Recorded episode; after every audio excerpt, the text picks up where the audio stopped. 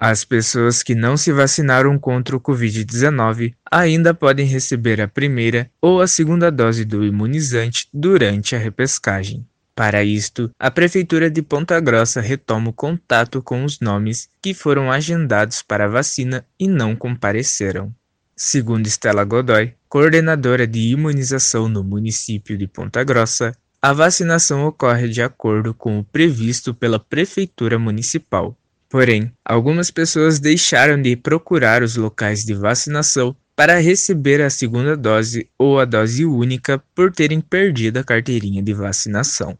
A procura pela segunda dose no município de Ponta Grossa tem sido dentro daquilo que a gente espera. Mas um dos principais motivos pelo não comparecimento muitas vezes é a perda da carteirinha de vacinação. Aí os mesmos não sabem que dia tomar e começam a procurar o setor de imunização para poder fazer a carteirinha e lembrar da segunda dose. Estela afirma que as remessas de vacinas recebidas pelo Estado são suficientes para vacinar uma parte da população. Por enquanto, a remessa de doses no município tem sido suficiente.